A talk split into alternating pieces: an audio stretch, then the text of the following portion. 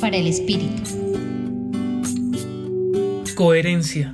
Es la gran invitación de Jesús en el Evangelio, especialmente a través de la exhortación que nos hace en Mateo 23 del 1 al 12, en la que nos invita a poner de manifiesto en nuestras obras lo que decimos y pensamos, haciendo referencia a la actitud adversa de los fariseos que dicen mucho, pero no hacen nada, poniendo cargas a los demás que ni siquiera ellos mismos podrían cargar.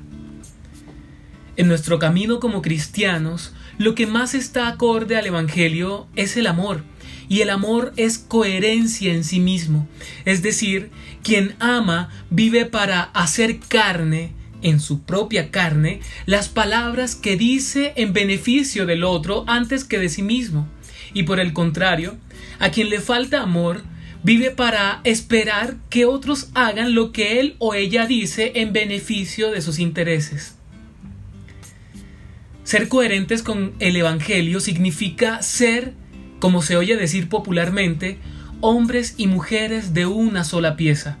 Esto es, una persona sin agendas ocultas, sin antifaces o máscaras, personas que hacen valer su palabra con sus obras y no con chantajes, personas que hacen lo que Dios quiere sobre lo que sus instintos y pasiones les piden hacer. La invitación pues del Evangelio de hoy es a que antes de hablar hagamos silencio para que de aquel silencio emerja la vida que queremos construir de la mano de nuestro amado Jesús.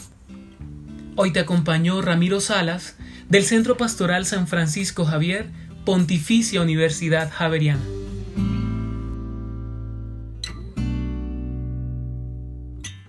Escucha los bálsamos cada día entrando a la página web del Centro Pastoral y a javerianestereo.com.